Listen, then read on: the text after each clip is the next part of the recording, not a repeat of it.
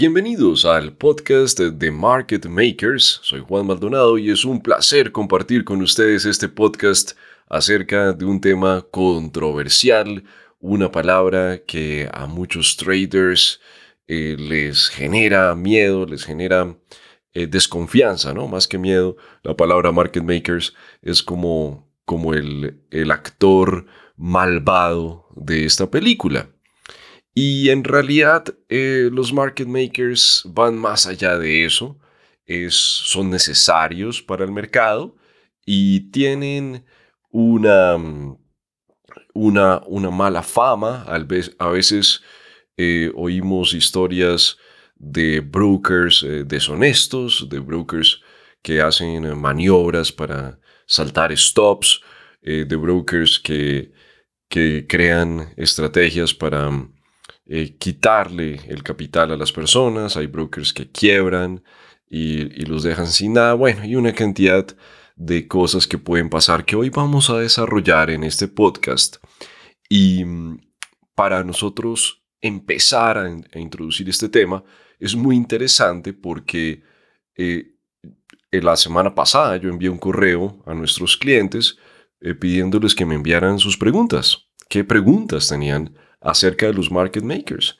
Y llegaron muchísimos correos, algunos con eh, preguntas muy básicas, otros con unas preguntas bastante complejas. Y lo que he hecho en este trabajo de ocho días es una organización, porque ya tenía una estructura del podcast cuando eh, consulté a los clientes con sus preguntas y mm, hice toda una estructura nueva para incluir y para hablar la mayoría de los temas, ¿no? Algunos temas sí los dejé de lado porque eran temas muy complejos, pero vamos a incluir la mayoría de esas preguntas. Entonces, eh, para introducir el tema de los market makers, debemos hacer un breve repaso de cómo funciona el mercado, cómo funciona el mercado, em, bien sea de Forex o de acciones o de futuros o de criptomonedas. Todos ellos tienen algo en común, que son mercados financieros y comparten los mismos actores que influyen tanto en el funcionamiento como en el movimiento del precio. Es decir, que si tenemos un eh, mercado financiero, vamos a tener diferentes actores en el mercado que van a ser los mismos. Si, es el Bitcoin o es una acción de Apple o McDonald's o es una moneda como el euro, o es el futuro del petróleo o del SP. En todos eh, comparten los mismos actores. Y para eso eh, los voy a dividir, vamos a hacer el, siguiente ejercicio. Esta información que ustedes van a encontrar en este podcast va a cambiar completamente la forma de ver los mercados y les va a introducir el verdadero funcionamiento del mercado. Es más o menos como si estuvieran entrando en este momento a trabajar en un banco comercial en Manhattan y sin duda esto tiene que ser parte de la introducción, porque son cosas que pronto en una universidad o en una especialización o en un libro no son muy claras o, o no se tienen en cuenta muchos detalles. Entonces, eh, este, esta parte es importante porque entender cómo funciona el mercado, pues nos va a dar una ventaja, ya en nuestro trading del día a día. Entonces el primer actor que vamos a, repasar es el, el top, ¿no? la parte top del mercado que se llaman los liquidity providers o market makers de nivel superior. Aquí no estamos hablando de market makers del broker que se queda con el dinero de que los clientes pierden, no tanto eso, eh, sino son las instituciones top, las que proveen liquidez. Eh, se conocen como liquidity providers, proveedores de liquidez, como market makers, creadores de mercado, o dealers, usualmente. También en, en, la bolsa se conocen como los otros, ¿no? The others. En, em, en bolsa de Chicago eh, les dicen los other time, time frame traders. Es como el, la palabra que utilizan los traders en bolsa de Chicago, aunque ya no existe el piso, pero así se les decía eh, en, en los pits. Y su función de este primer actor es proveer liquidez y tecnología facilitando las transacciones. Sus ingresos provienen de spreads, de swaps, que es la tasa de interés que se cobra eh, overnight, ¿no? pasando un trade en la noche, y las comisiones que, que, se cobren por sus transacciones y, un, y uno de los principales ingresos que tienen este, estos actores son las pérdidas de clientes. Porque tenemos que dejar claridad en un aspecto importante. Si entramos en un negocio donde todos ponen, es, es parecido a una pirámide, ¿no? Donde todos ponen eh, capital. Imaginen si todos ganan, si todos los participantes ganaran, ¿de dónde se va a sacar ese capital? Entonces, sin duda, los que pierden, pues pasan el capital a los que ganan, ¿cierto? Eso es un punto clave en los mercados financieros. Claro, a veces hay inyección de capital donde la Fed o el gobierno inyecta capital. Por supuesto que eso también ayuda, pero en términos normales del negocio es así, las pérdidas de unos van a beneficiar a los otros, ¿cierto? Porque a punta de comisiones pues no se va a poder en el nivel superior pagarle a todos los que ganan. Sí, si usted cobra como, como dealer de nivel superior, por ejemplo, por un lote de euro dólar, que usted cobre una comisión, por ejemplo, de 3 dólares, y, ese, y esa persona se gana eh, con eso 500 dólares en ese trade, pues ¿de dónde se sacan? Sí, no sé, ustedes se han preguntado eso, ¿de dónde se saca esa diferencia? ¿Quién me está dando esos 500 dólares?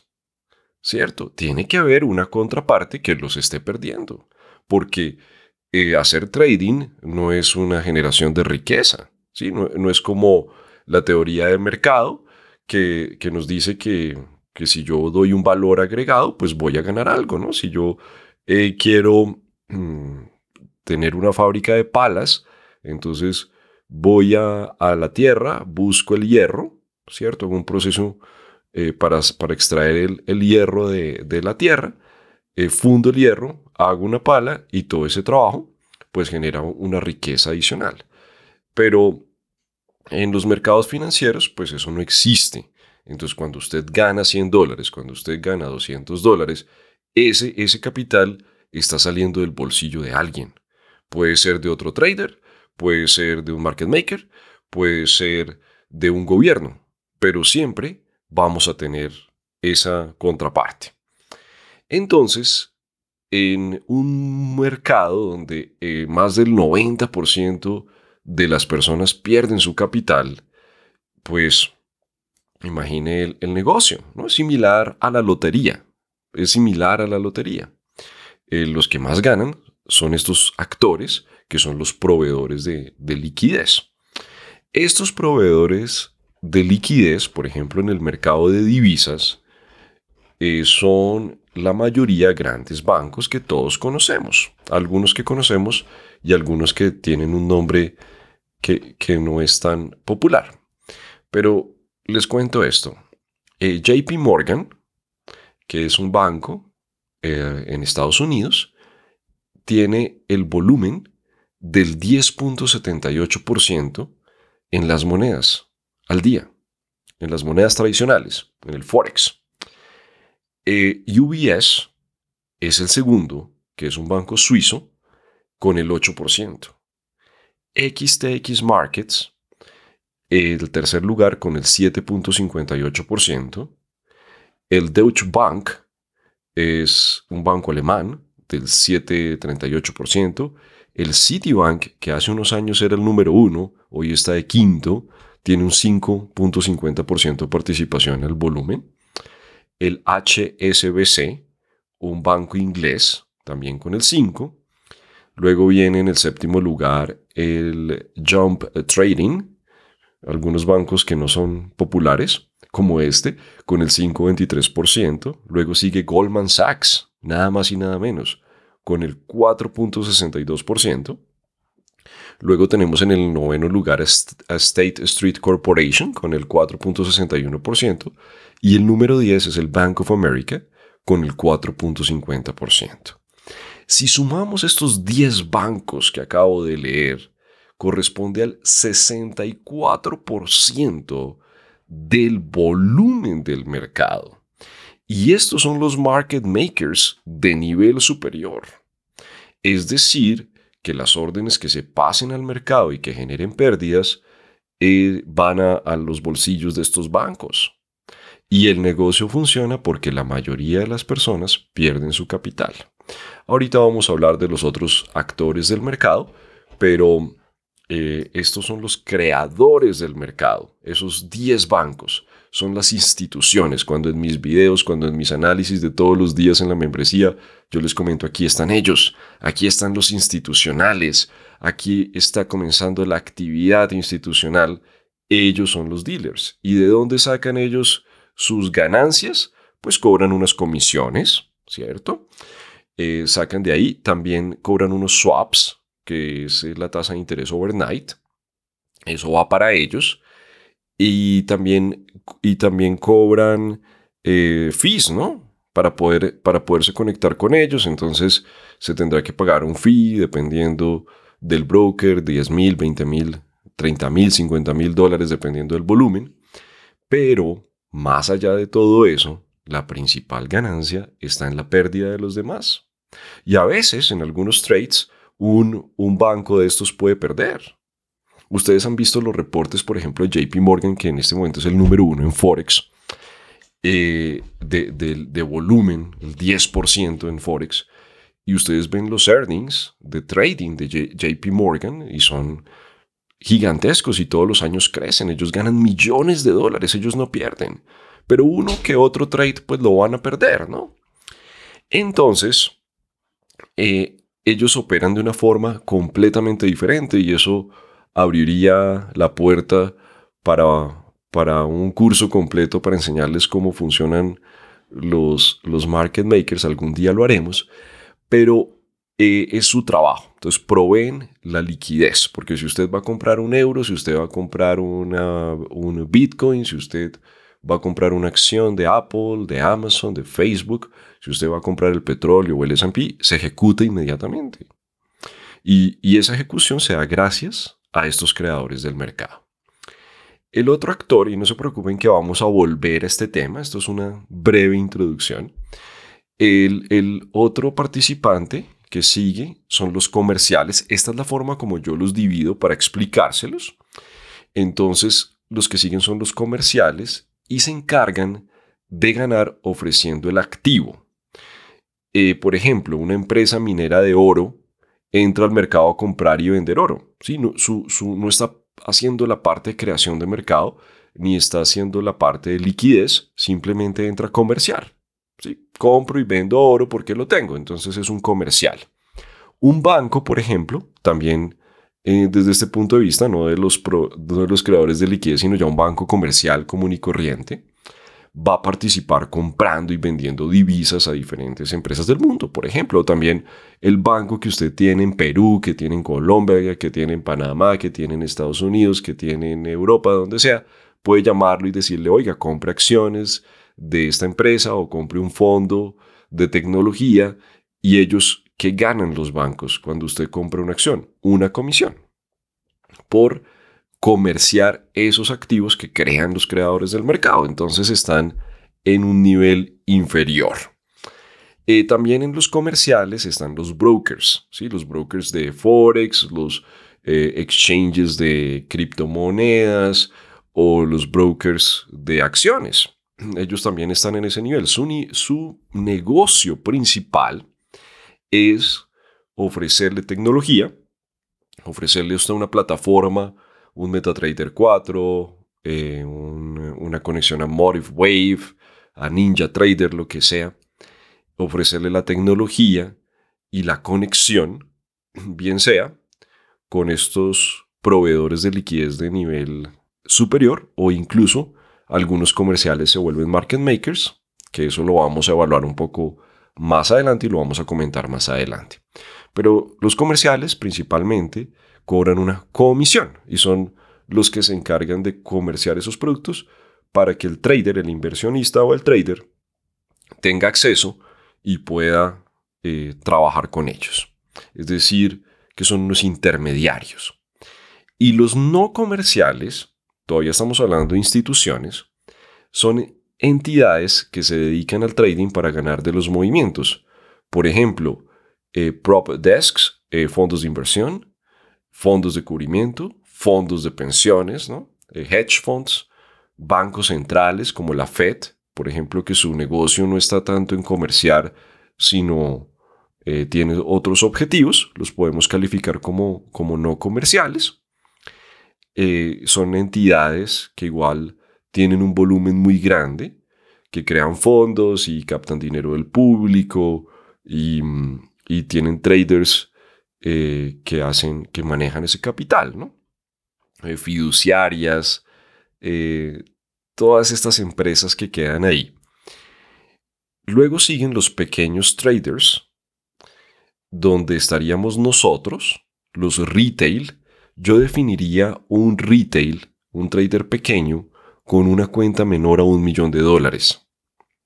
Si por encima del millón de dólares puede comenzar a entrar a no comerciales, ¿no? Idealmente un no comercial por ahí en 5 o 10 millones de dólares por lo menos un fondo, pero, pero podemos definir a los, a los pequeños traders por debajo del millón de dólares.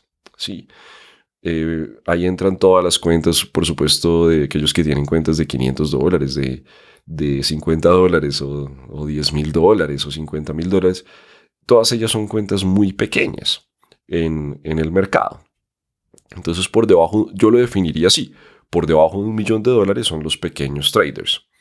Entonces ya traders son los comerciantes que están enfocados, eh, igual que los no comerciales, a buscar ganancias, no tanto de comisiones y de pérdidas de otros en sí, sino de, de buscar, por ejemplo, comprar el euro en la mañana en el 1.16 y venderlo en la tarde en el 1.1650 o en dos semanas al 1.18 y ganar esa diferencia. O una acción, o una criptomoneda, o el petróleo, o cualquier instrumento. Entonces ahí estarían los pequeños traders. Eh, los volúmenes son, son muy pequeños. Tengan en cuenta que todas estas instituciones por encima de nosotros, los no comerciales, los comerciales y los eh, market makers, eh, proveedores de liquidez o, dealers, ellos son los que hacen mover el mercado, ¿no? principalmente los de orden superior. Nosotros los retails, pues es un volumen muy pequeño, pero, pero igual eh, es un volumen interesante sin duda, porque somos los que proveemos la liquidez del otro lado, ¿sí? para, para que los, para que muchos eh, puedan ganar, sobre todo los grandes, porque en general la mayoría de los, de los pequeños pierden, ¿no? Y también podemos tener en los pequeños traders instituciones todavía, pero de pequeños volúmenes. Em, por ejemplo, una institución de un fondo de unos 2 o 3 millones de dólares es muy pequeña, ¿cierto? Entonces puede estar por ahí. Eh, realicemos una analogía para comparar estos niveles eh, con algo más del día a día, porque sé que a veces puede sonar esto un poco complejo, toda esta información, entonces hagamos un resumen, porque sí es importante para poder seguir elaborando este tema que lo entendamos muy bien.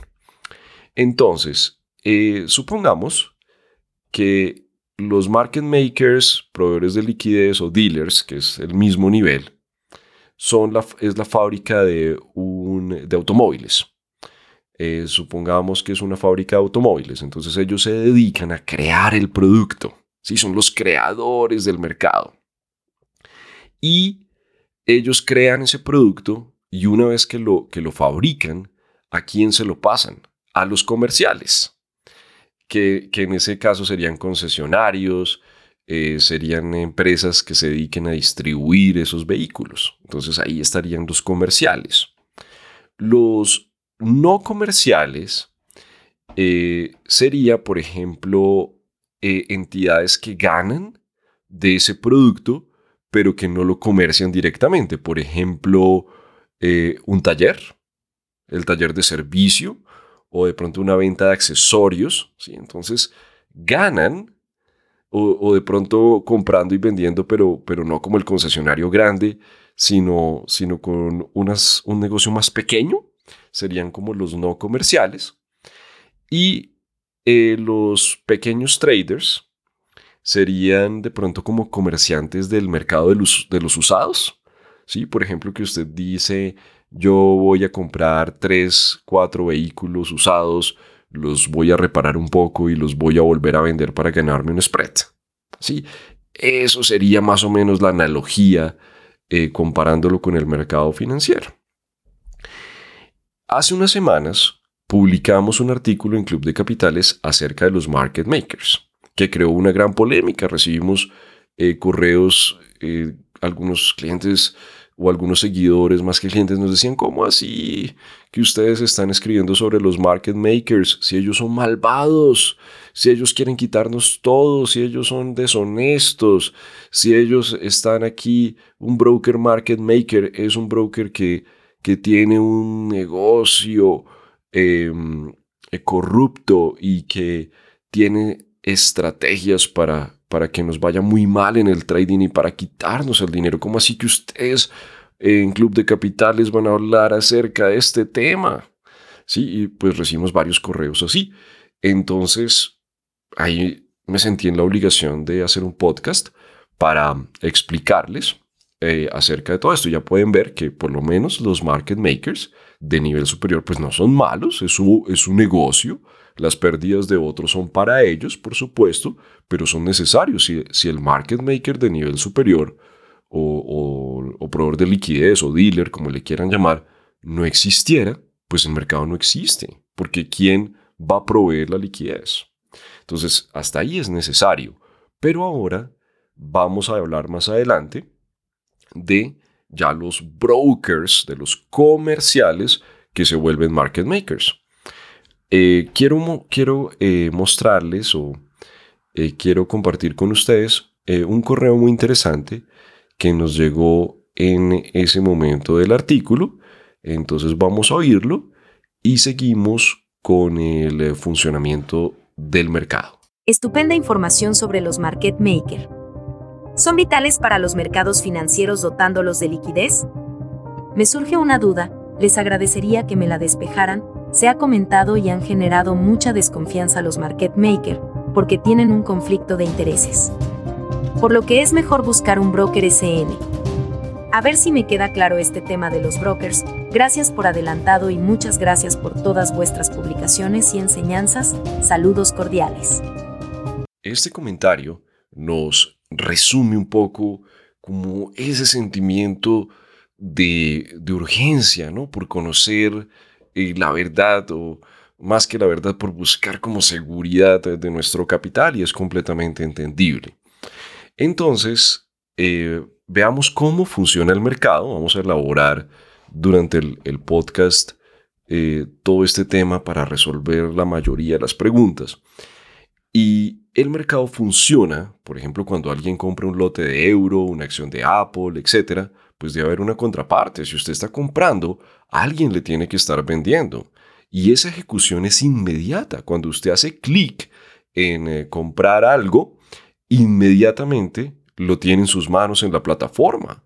Si no fuera por esos market makers de, de nivel top, no sería posible.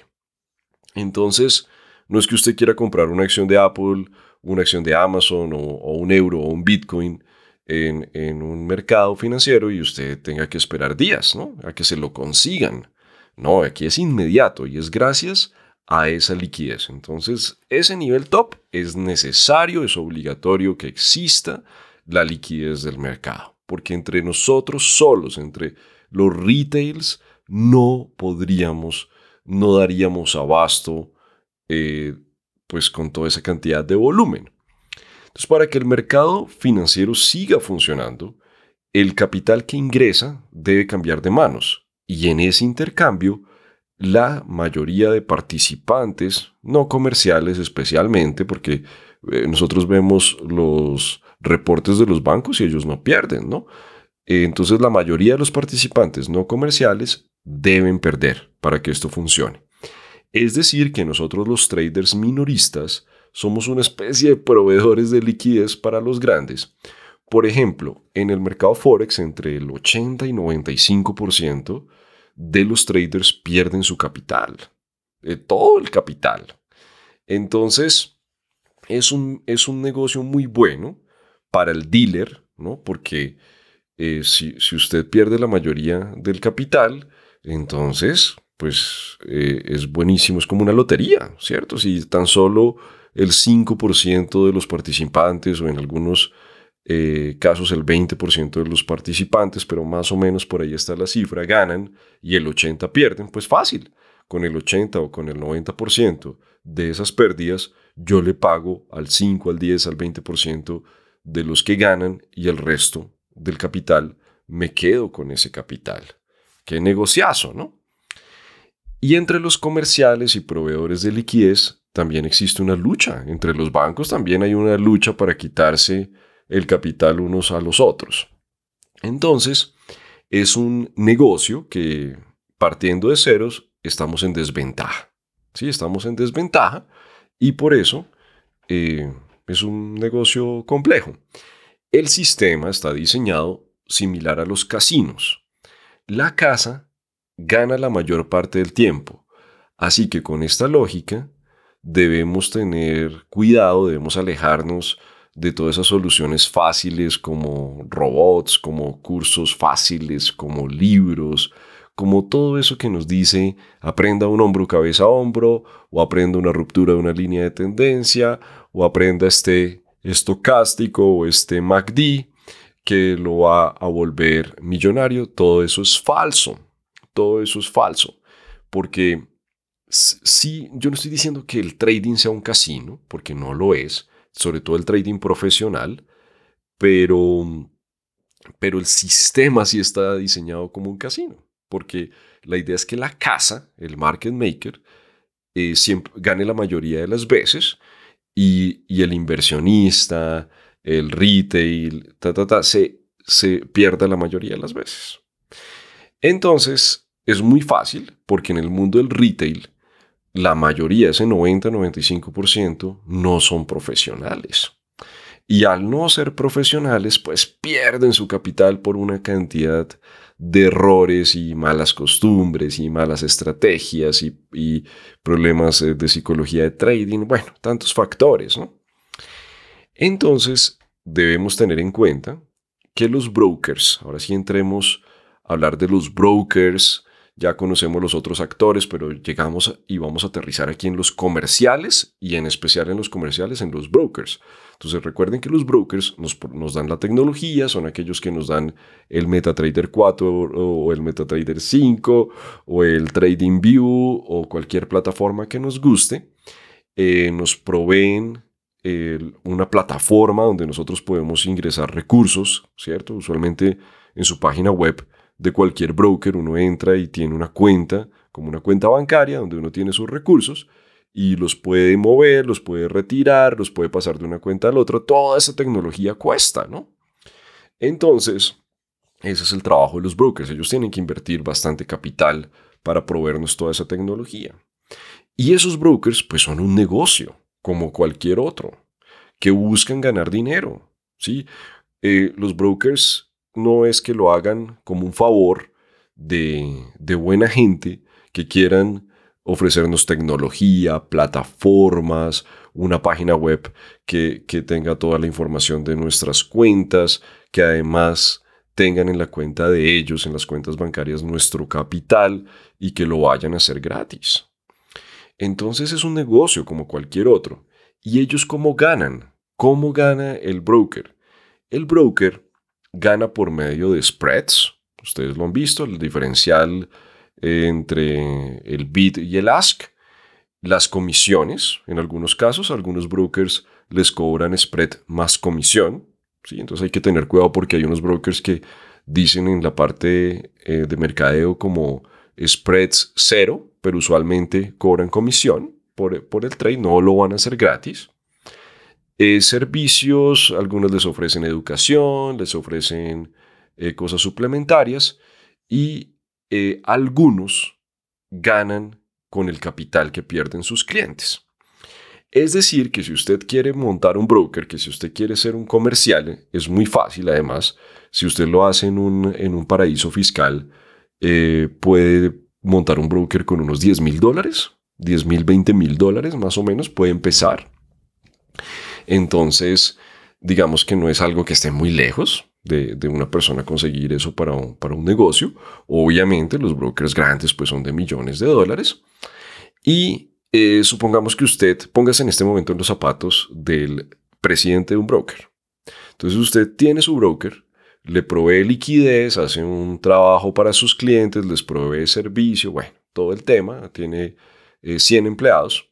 Y usted comienza a ver que el 90% de sus, de sus clientes pierden el dinero. Y usted está pasando esas órdenes al market maker de nivel de superior. Es decir, usted le está, entre comillas, regalando todas las pérdidas de sus clientes al Citibank o a JP Morgan o a Goldman Sachs o alguno de ellos, de, con los que usted esté trabajando, ¿cierto? Entonces, usted le está regalando todo ese capital. Entonces, desde el punto de vista del negocio, usted dice, pero ¿qué tal si yo no paso esas órdenes? ¿Qué tal si yo en dejarle toda esa cantidad de pérdidas que están teniendo mis clientes, eh, dejárselas al Citibank o si yo trabajo con el Citibank o trabajo con Goldman Sachs o lo que sea? Es muy interesante porque, por ejemplo, en los, en los cócteles de, de, brokers en, que, que se hacen en Manhattan, Recuerdo una vez yo estaba en uno de estos y, se me acerca un, uno del Citibank, ¿no? Entonces, eh, ¿qué tal? Mucho gusto, ¿cómo está? Eh, ¿Necesita liquidez?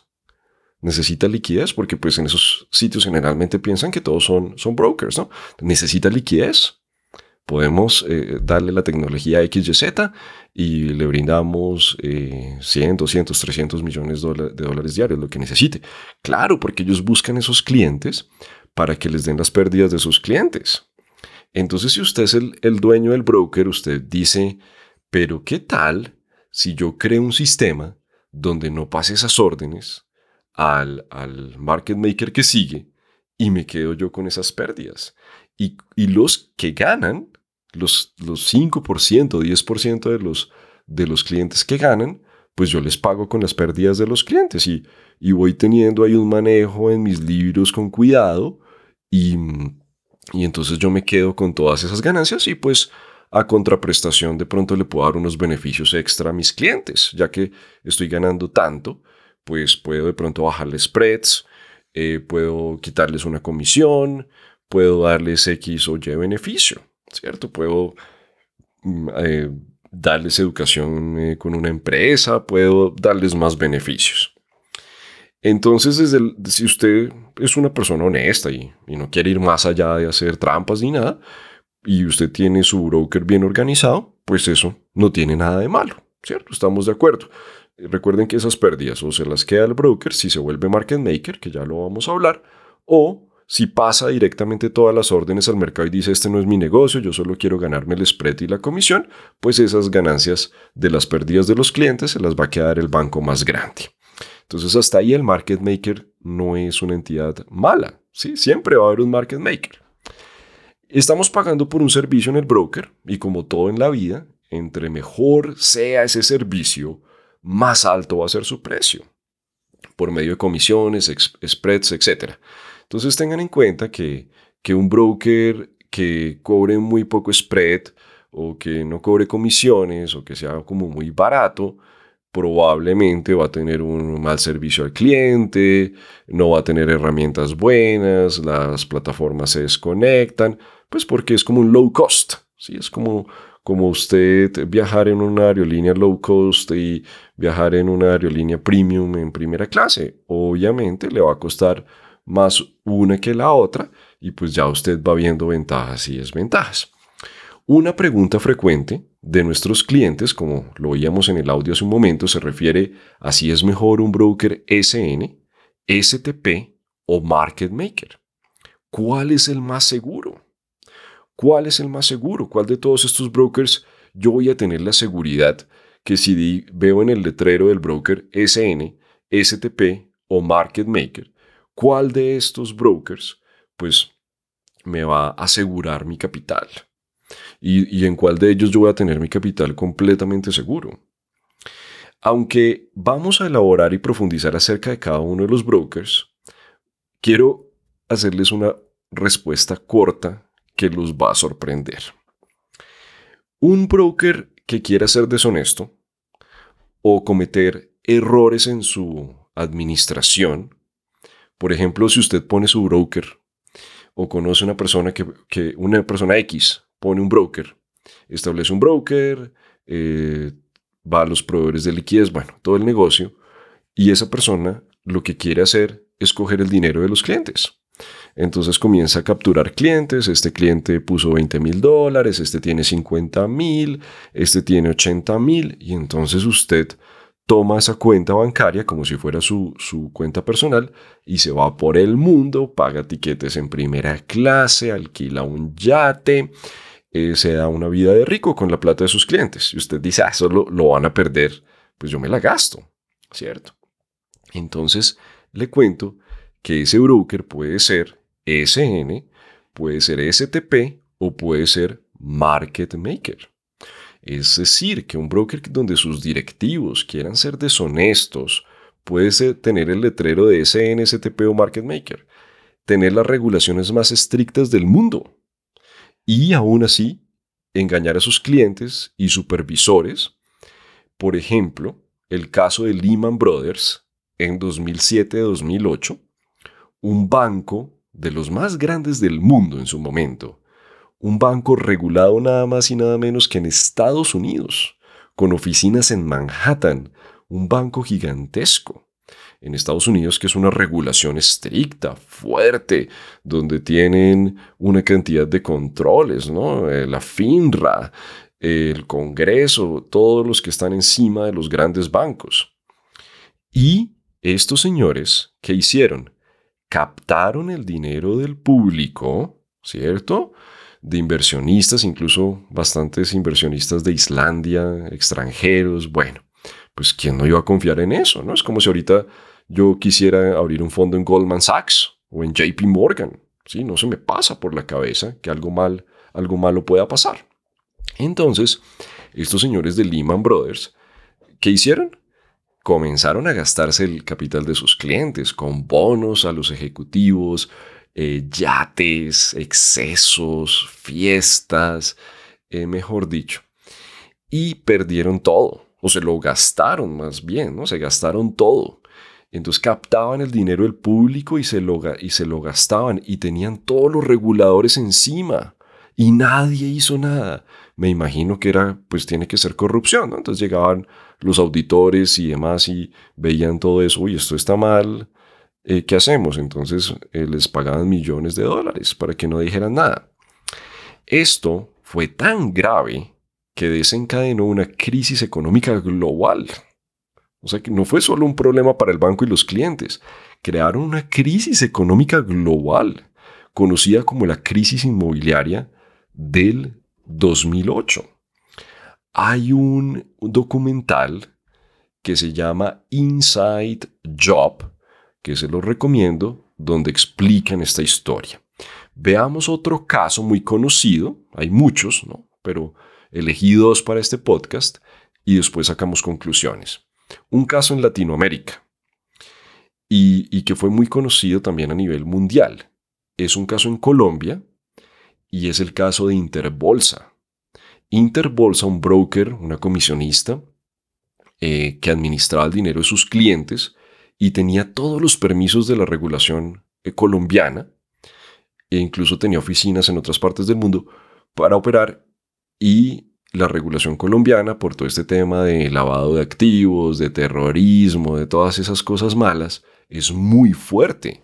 La regulación colombiana es una financiera es una de las más fuertes del mundo, tan fuerte que no hay brokers de forex, por ejemplo, en Colombia no se puede abrir un, broker de forex, completamente prohibido.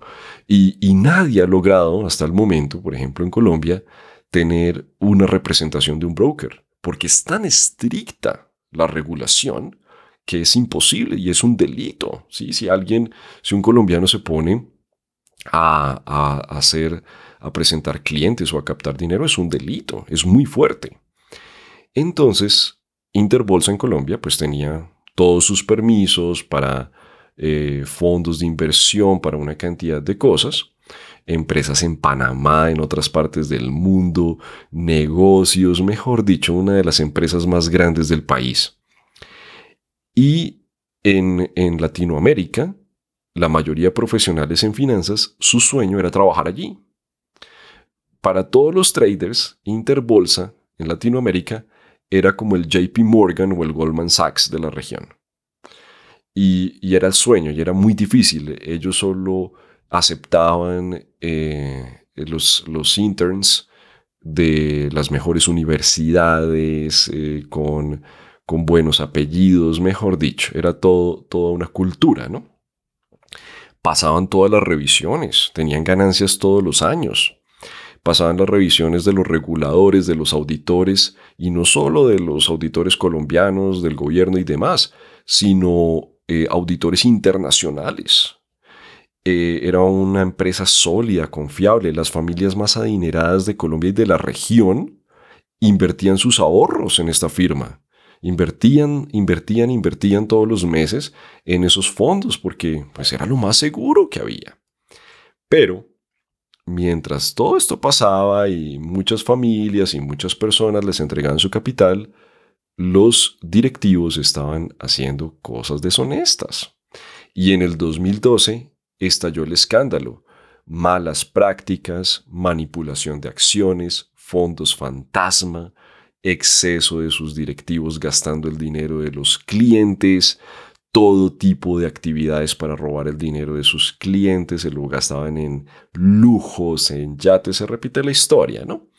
Creaban modelos tipo pirámide donde utilizaban el, el capital que ingresaba para pagarle a los que iban retirando, malgastaban lo que quedaba, eh, manipulaban acciones en la Bolsa de Colombia, mejor dicho.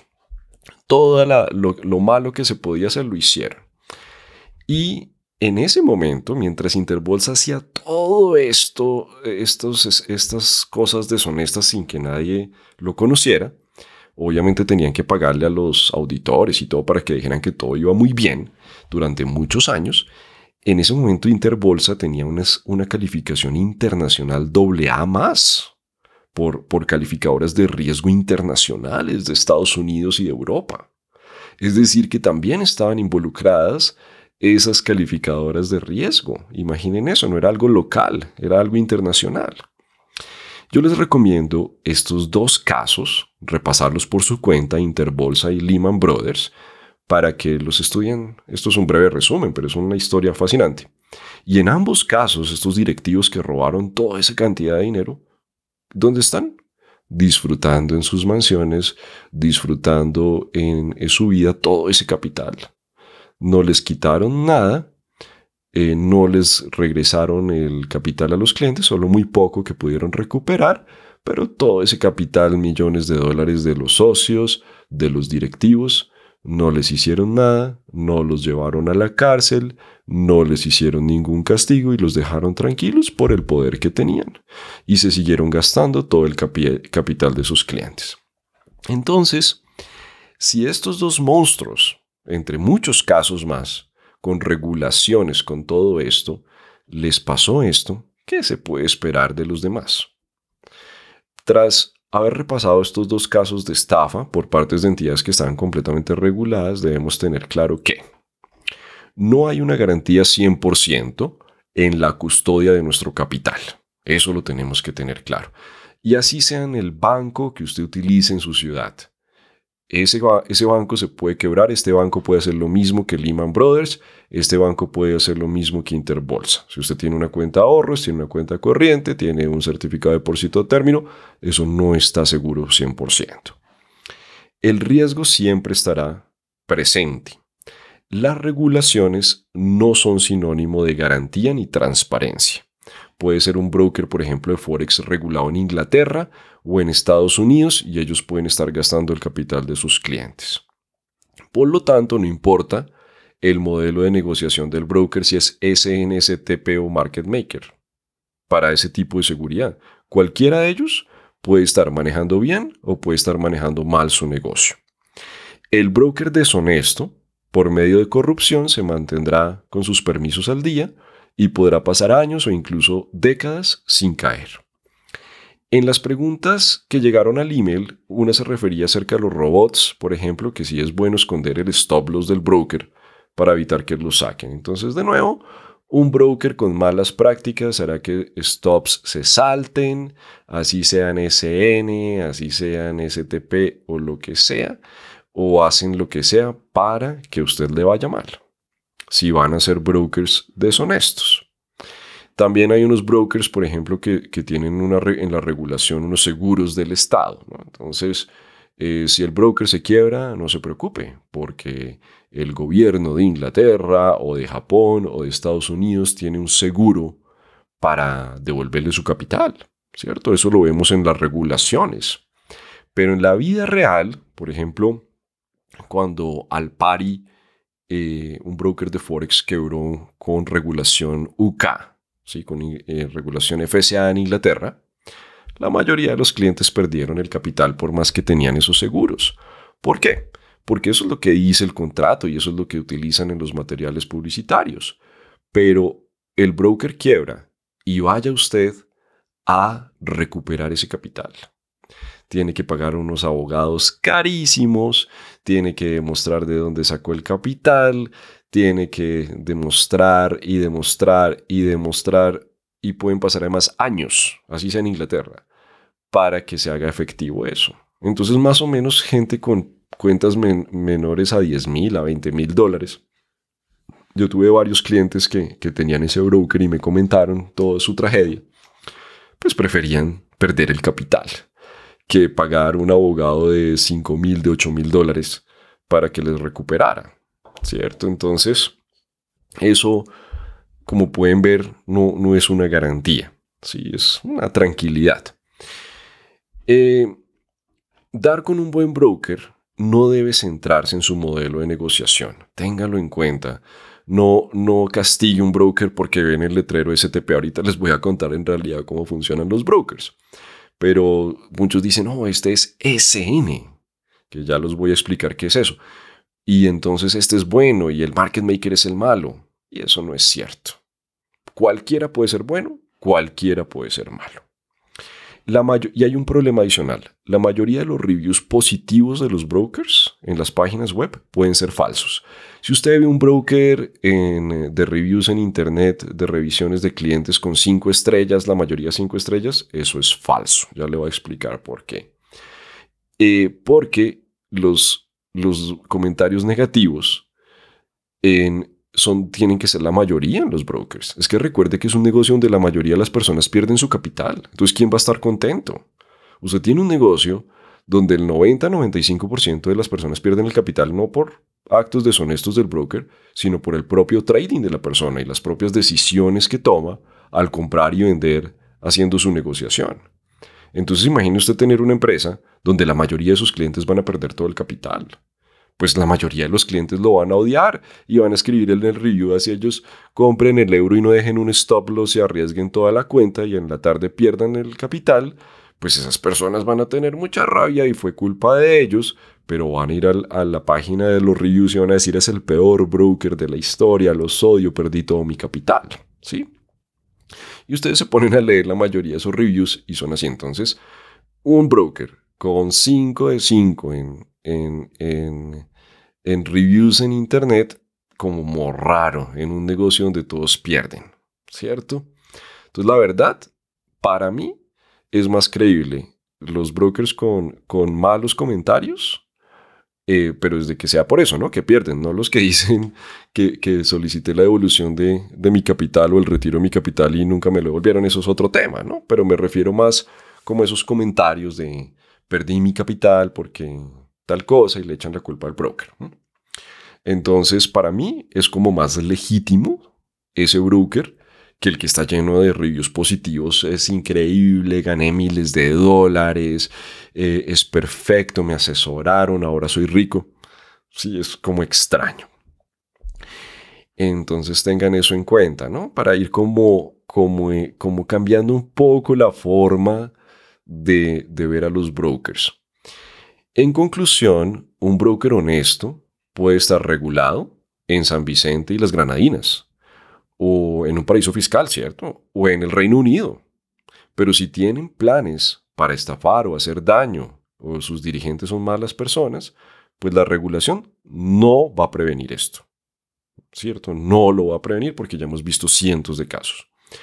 Como nosotros no conocemos a los directivos, no sabemos quiénes son, quiénes son los dueños, quiénes son los socios, ni qué planes tienen en su cabeza, pues sí es mejor un broker con una regulación fuerte, porque algo es algo. ¿Cierto? Es más fácil que el señor dueño del broker en San Vicente o en Islas Caimán o en Banatu eh, se gaste el capital de sus clientes sin que nadie le pregunte, que de pronto en Estados Unidos, Inglaterra, eh, Suiza, Irlanda, Japón, Australia, Chipre, Abu Dhabi, Israel, Nueva Zelanda, ¿cierto? Con regulaciones más fuertes. Pero que puede pasar, puede pasar.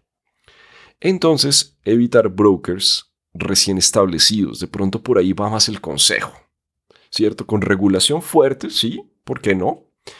Eh, eh, no sabemos, ya sabemos que eso no es una garantía, pero que tengan como al menos una trayectoria. Tampoco es una garantía, pero sí algo es algo, ¿cierto? Un broker que abrió el día de ayer es diferente a uno que abrió en el año 1980, porque por lo menos durante todos estos años le ha cumplido a sus clientes, puede que esté en un modelo extraño y algún día estalle, pero algo es algo.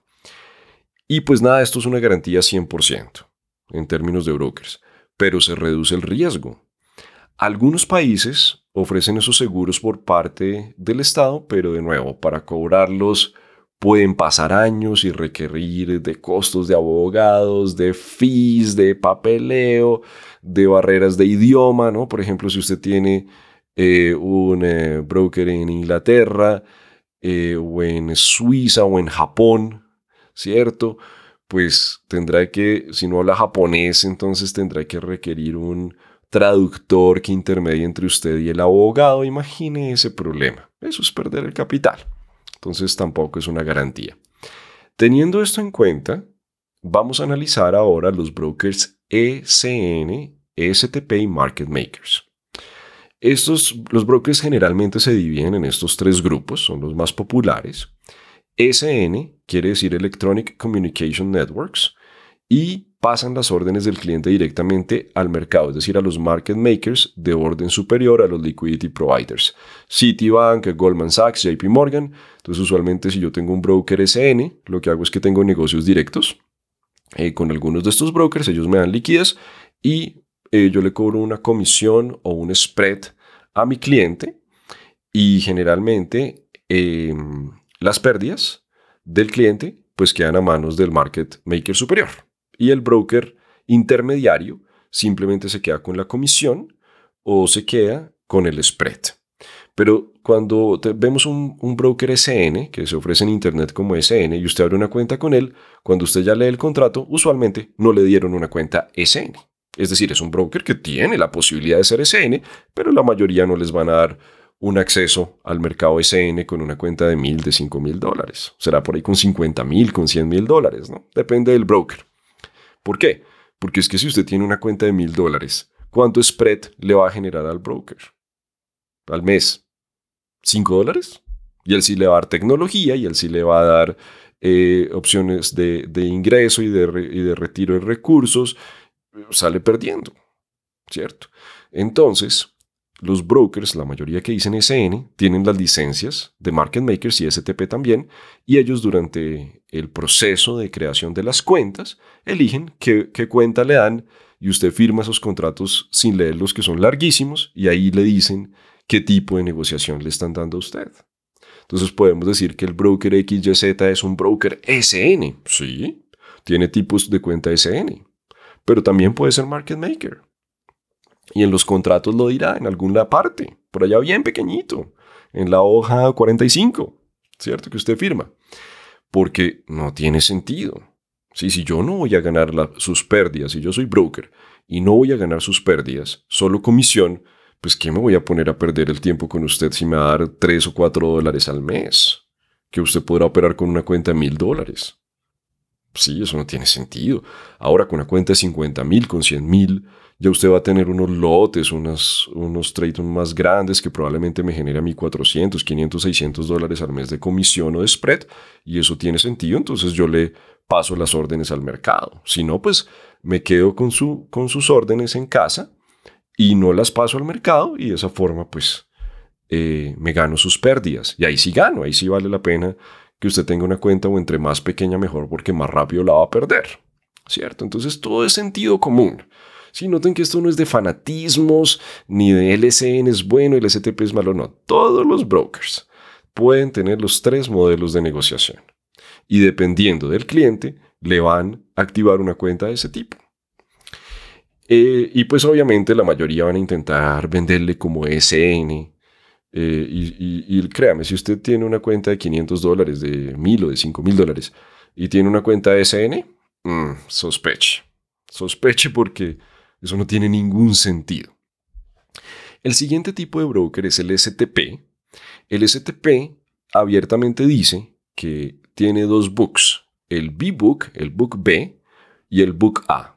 Entonces detecta a los clientes que están perdiendo o que pierden constantemente su capital y los pasan al, libro B.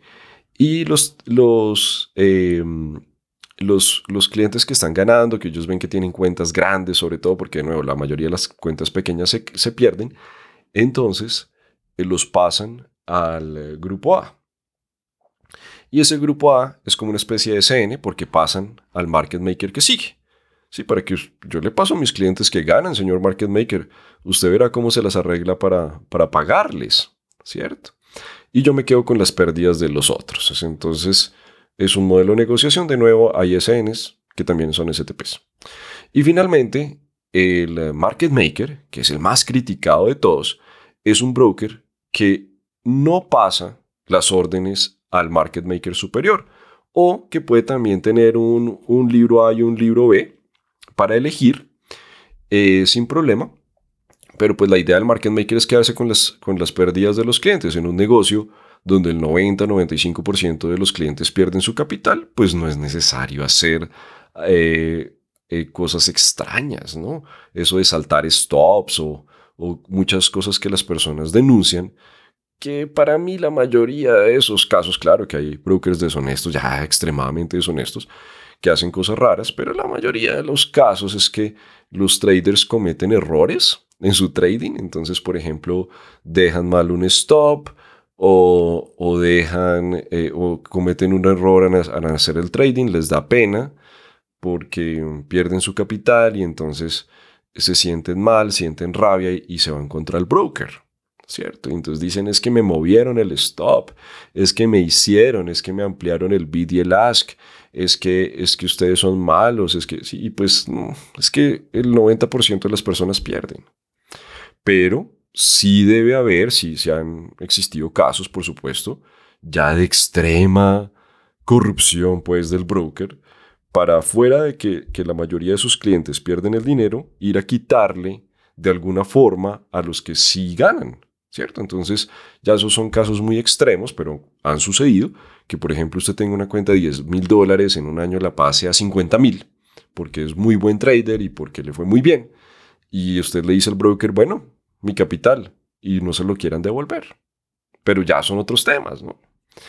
Entonces, todo eso puede pasar, ¿no? Todas esas cosas pueden pasar, por supuesto. Algunos brokers les dicen, no, ¿sabe qué? Le devuelvo su depósito inicial, yo no le voy a devolver ninguna ganancia. Y entonces así está regulado. Ha pasado. ¿Y usted qué? Entonces, supongamos que tiene una cuenta mil dólares que se ganó mil. Y el broker le dice, no, yo solo le voy a dar mil. Y entonces usted qué, va a ir a conseguir un, un abogado de cinco mil, de siete mil dólares para, para demandarlos.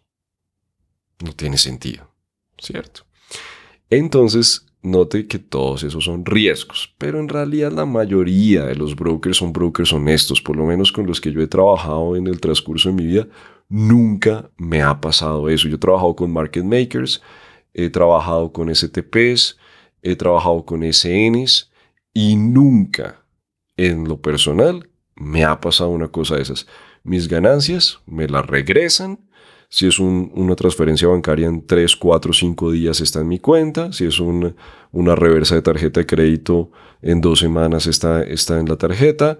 Eh, si, si es por PayPal se saca rápido. A mí no me ha pasado eso. Y he, probado muchos brokers. Entonces, si habrá algunos, ¿no? Y de nuevo, pues una forma de, de protegerse, entre comillas, es buscar un broker que usted le cause confianza. Hay muchos, ¿sí? Trate como de evaluarlo más de, su investigación, no tanto de los reviews de los demás, porque lo que le digo es, es algo complicado, ¿no? Un broker con reviews positivos como que no cuadra muy bien. No sé si usted esté de acuerdo este, con este punto de vista.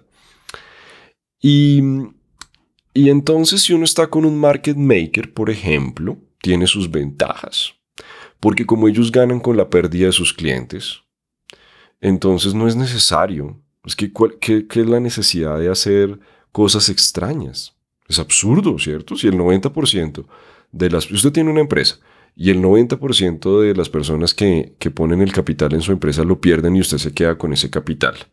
Y el 10% ganan y usted le sobra con las pérdidas de los demás a pagarle a esos pocos que ganan pues para qué se tiene que poner a hacer cosas más allá de eso, ¿no? Tiene que ser un caso de esos, donde los directivos van y se gastan todo, y van a mirar la cuenta y están ceros, y, un, y, un, y una persona pide de vuelta sus mil, sus diez mil, sus cincuenta mil dólares, ¿cierto? Y, y, le, y le dicen, y el, y, el, y el dueño de la empresa dice, oh, oh, ¿qué hacemos? Y lo comienzan a dilatar es porque no tienen el capital, se lo gastaron. Sí, ya son casos extremos, pero pueden pasar. Entonces, ¿qué, se puede hacer ahí? Eh, puede usted de pronto diversificar en varios brokers. ¿sí? Por ejemplo, si, si se tienen 100 mil dólares, entonces irse 30 eh, mil en uno, 40 eh, mil en otro, no sé, algo así. ¿Cierto? Se puede hacer algo así. Pero si estamos hablando de una cuenta de mil dólares, de 5 mil dólares, termina usted perdiendo las ganancias de su trading en comisiones, en traslados de capital de un lado al otro, ¿cierto? Como que no tiene mucho sentido. Eh, ¿Qué más podemos em, hablar acerca de los, de los market makers? Entonces, los market makers definitivamente no son unos participantes malos. Hay cualquier tipo de broker puede ser malo, cualquier tipo de broker puede ser bueno y y ahora espero que usted tenga como una forma distinta de, verlo. Los, market, los market makers de nivel superior, eh, como JP Morgan, como UBS, ¿cierto? Como el Citibank, eh, son las instituciones que manejan los mercados. Entonces, otra parte interesante es que ellos hacen unas maniobras que se conocen como manipulación para que el negocio funcione. ¿sí? Y esto ya es otro tema, ya no estamos hablando del broker pequeño que de pronto mueve stops o que no le paga a usted su capital, ¿cierto? Ese, ese riesgo ya no le estamos hablando, sino ahora sí hablemos del mercado, de los movimientos del mercado. Entonces estos grandes, JP Morgan, por ejemplo, son proveedores de liquidez y ellos hacen trading completamente diferente al trading que nosotros hacemos. Por ejemplo, ellos, eh, mientras el precio está bajando, ellos están comprando.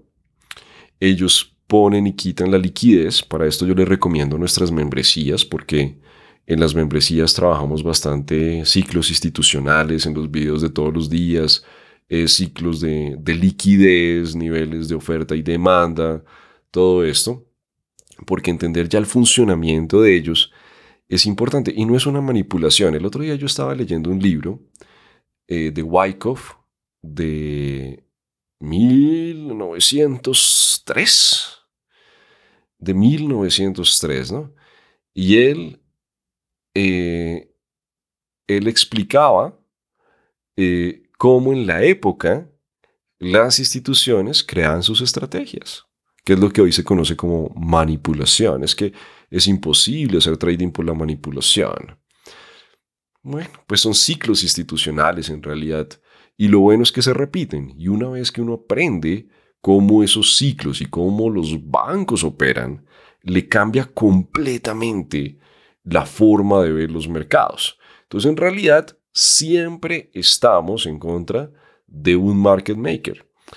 Em, otro tema que nos comentaban los clientes en las preguntas acerca del market maker, del, del broker market maker, es que ellos operaban en contra de uno, ¿cierto? Entonces, por ejemplo, si yo compraba euro, pues ellos lo vendían para, para hacer como un hedge, ¿cierto? Entonces, si, si, si, yo, si yo ganaba, em, entonces ellos perdían en el hedge y así, eh, y, compensaban como uno con el otro y entonces tomaban posiciones en contra de las nuestras.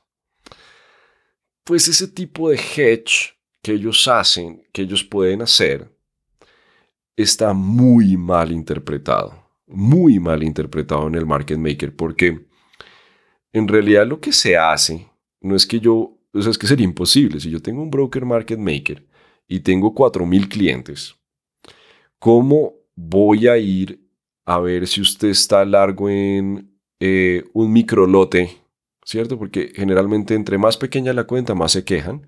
Un microlote. Y entonces digo, oh, este señor acaba de comprar un microlote donde cada pip son 10 centavos en euro. Voy a tomar la contrapartida, no sea que este señor en este trade se gane 6 dólares. Yo voy a hacer trading en contra Eso es absurdo. En realidad, lo que pasa es que ellos tienen un global, entonces de los clientes en total, ¿cuántos están en largo en euro? Tantos, ¿cuántos están ganando? ¿Cuánto es la ganancia general de, de estos trades? Y si ven que ellos tienen unos, unos límites y si ven que el precio comienza a subir más allá de, de algunos límites en términos de porcentajes, pueden salir al proveedor de liquidez y tomar un hedge y tomar el trade contrario, pero eso no va a afectar su trade. ¿Sí? El quote va a seguir conectado al mercado, porque el quote que usted ve en, el MetaTrader está conectado a un proveedor de liquidez. ¿sí? Porque ellos no se van a poner a, hacer ese tipo de trabajo, sería muy costoso. Entonces, eh, son todos esos detalles que son innecesarios, créame. La mayoría de los clientes pierden el capital por sí solitos. No hay que hacer nada. Usted como broker no les tiene que hacer ningún daño, no les tiene que ampliar spread, no les tiene que hacer nada. Déjelos tranquilos, que ellos pierden el capital. ¿Sí? Entonces, eh, es bastante para reflexionar, ¿no? Es bastante para reflexionar, para diversificar. Si uno quisiera seguridad completa, si yo quiero 100% de seguridad en mi trade, y ese 100% quiere decir que si, que si yo no tengo mi capital es porque el mundo se acabó, entonces ya no importa. Eh, sería bonos de, del Tesoro de Estados Unidos, que se pueden comprar directamente en treasurydirect.gov. Y eso sí no le va a rendir a usted absolutamente nada, ¿no? La tasa de interés es mínima. Pero usted puede ir ahí comprar bonos y decirle al gobierno de Estados Unidos, ¿sabe qué? Yo tengo por aquí unos ahorros, tengo 5 mil dólares, o tengo 100 dólares, o tengo 10 mil dólares yo quiero que usted me los guarde, porque esto lo voy a utilizar para pagar mi casa más adelante, por ejemplo. Eso sí es seguridad, porque el día que el gobierno de Estados Unidos, ya el gobierno, eso no es ningún comercial, sino el gobierno, no le pueda responder a usted por sus mil, por sus dos mil dólares, ya pues el mundo se acabó, ¿no? Ahí sí no hay nada que hacer y ya probablemente esos dólares no servirán para nada donde llegue a suceder algo así, donde Estados Unidos haga un default completo. No, se acabó el mundo, como lo conocemos, ¿cierto? Entonces, si hablamos de seguridad, ese sería el sistema más seguro de todos. De, de los demás, pues es un riesgo. Y es un riesgo que debemos asumir, como todo en la vida. Es que recuerde que la vida está llena de riesgos. Y si yo tengo mi cuenta bancaria en Colombia, en Perú, en Panamá, en Chile, en Argentina, en eh, donde sea, donde sea mi país que yo tenga mi cuenta de ahorros, ese banco también puede quebrar.